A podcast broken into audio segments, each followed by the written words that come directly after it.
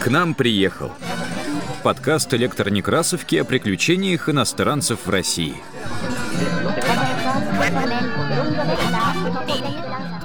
Привет! Это подкаст «К нам приехал», в котором мы читаем свидетельства иностранцев о России разных лет и эпох. У микрофона Елена Колесникова. Мы продолжаем наш мини-цикл подкаста о правилах и порядке приема иностранных дипломатов в московском государстве в XVI-XVII веках. В прошлом эпизоде мы рассказывали, как по всем правилам въехать в Московию, когда от соблюдения церемониала зависела успешность иностранной делегации на политических или бизнес-встречах с российской знатью.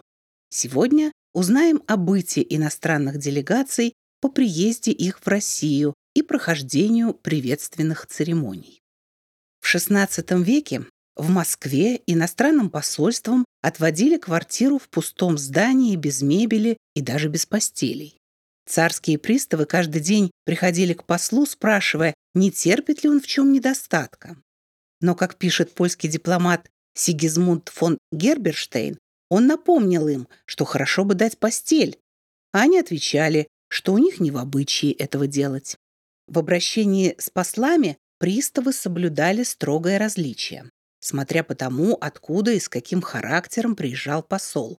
С важными иностранцами обращались не так, как с посланником или гонцом, с послом немецким не так, как с польским или литовским.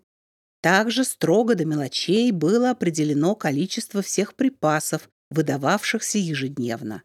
Хлеба, соли, мяса, перцу, овса, сена и даже дров для кухни. Если посол хотел купить что-нибудь на рынке, приставы очень сердились и всеми мерами старались не допустить до этого, говоря, что это значит наносить бесчестие государю. Спустя два дня по приезде приставы выведывали через переводчиков, что намерен посол дать им в подарок прибавляя, что они должны донести об этом государю. Квартира послам обыкновенно отводилась вне Кремля. Останавливаться в Кремле не дозволялось. Венецианец Амброджо Конторини по ходатайству русского посла, с которым он возвращался из Персии, приехал в Москву в 1476 году и поселился было в доме своего приятеля Аристотеля, недалеко от дворца, но уже через несколько дней получил приказ перебраться из Кремля на Посад. Свидетельства XVII века подробно описывают и помещение, и содержание послов в Москве.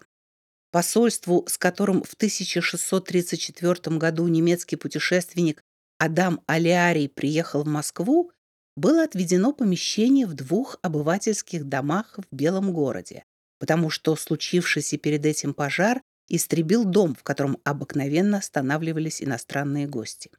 Укрепление дипломатических отношений с иноземными дворами заставило московскую знать подумать об устройстве для иностранных посольств помещения более просторного, соответствующего достоинству государя и блеску его двора. Так, при Алексее Михайловиче было построено великолепное каменное здание, которое подробно описывает чешский путешественник Бернгард Таннер.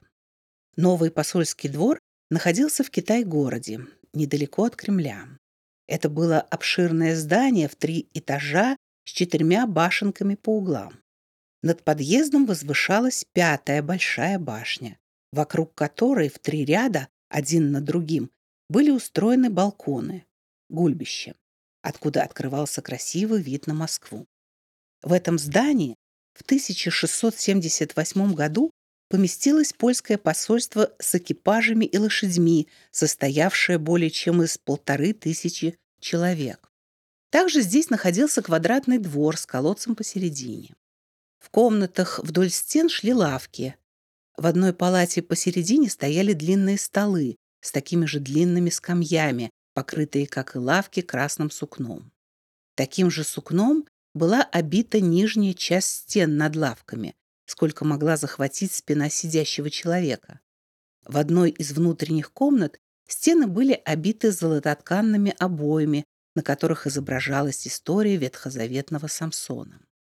Обширные сени служили местом прогулки и приемными залами. Окна в здании были узкие и малы, пропускали лишь скудный свет. В них было больше железа и камня, нежели стекла, а снаружи к ним были приделаны железные ставни. При доме были три обширные кухни с кладовыми, погребами и прочими хозяйственными принадлежностями.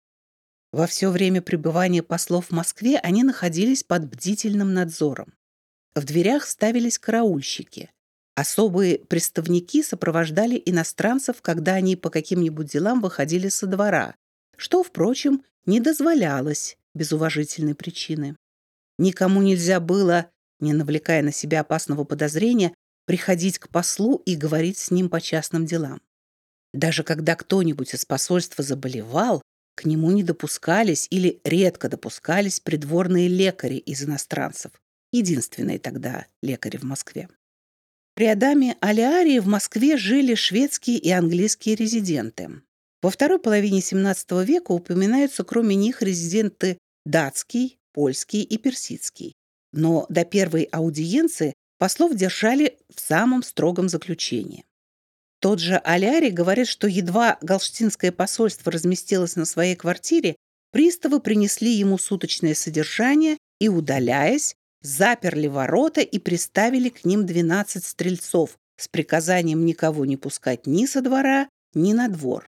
Одни только приставы приходили к послам каждый день, чтобы развлекать их и справляться, не имеют ли они в чем нужды. После первого представления государю посольство получало более свободы. Посольству, с которым немецкий дипломат Иоганн Корп в 1698 году приезжал в Москву, уже было дозволено, до первой аудиенции у царя, и навещать резидентов, живших в Москве, и даже принимать их у себя. Но это были уже последние годы XVII века. Постепенно ослабевали жесткие формальности в обращении с послами.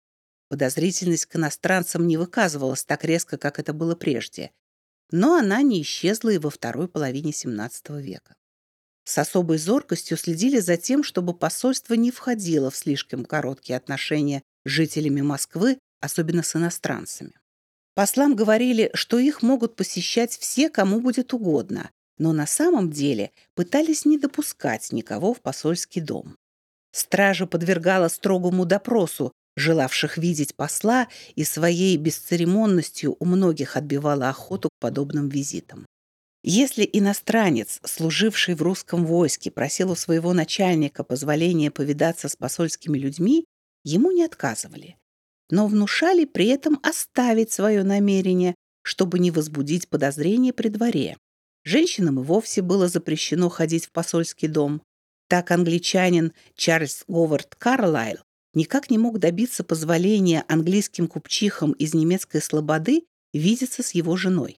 Сохранились также письменные свидетельства о суммах, выделяемых на содержание иностранных посольств и количестве съестных припасов, которые ежедневно поставлялись иностранным делегациям. Английскому послу Томасу Рэндольфу со свитой, состоящей из 40 человек, в 1568 году на пути к Москве приставы ежедневно выдавали припасов на 2 рубля. Галштинскому посольству 1634 года, состоявшему из 34 человек, ежедневно выдавалось содержание по 2 рубля 5 копеек. Надо сказать, что этой суммы было достаточно для содержания всей свиты.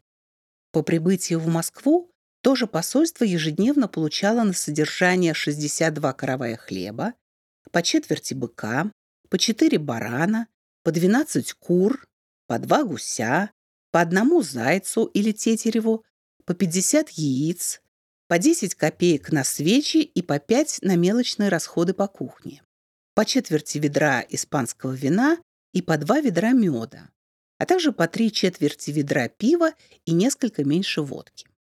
Кроме того, посольским слугам отпускалось по бочке пива, по бочонку меда и по бочонку водки.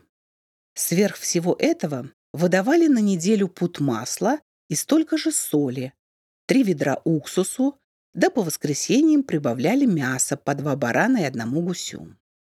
В день прибытия посольства в Москву, а также в дни больших праздников и придворных торжеств содержание посольства удваивалось.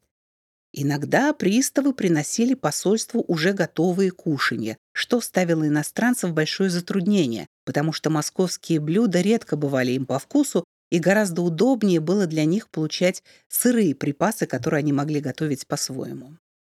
В письменных свидетельствах XVII века уже читаем, что на пути к Москве послам предоставлялся выбор получать ли содержание припасами или брать деньгами, назначенными для этого из казны. Ну, те, разумеется, охотнее соглашались на последнее, тем более что цены при покупке припасов самим посольством были строго фиксированы. За этим строго следили царские приставы, чтобы продавцы не могли запрашивать слишком много за свои товары.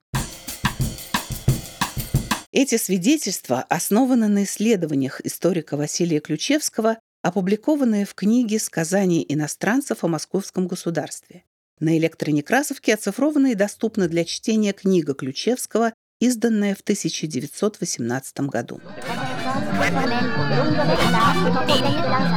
Это был подкаст «К нам приехал» о приключениях иностранцев в России.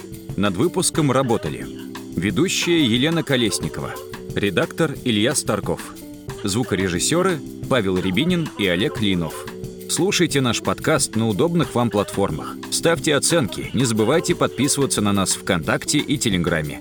Так вы будете в курсе всех наших новостей.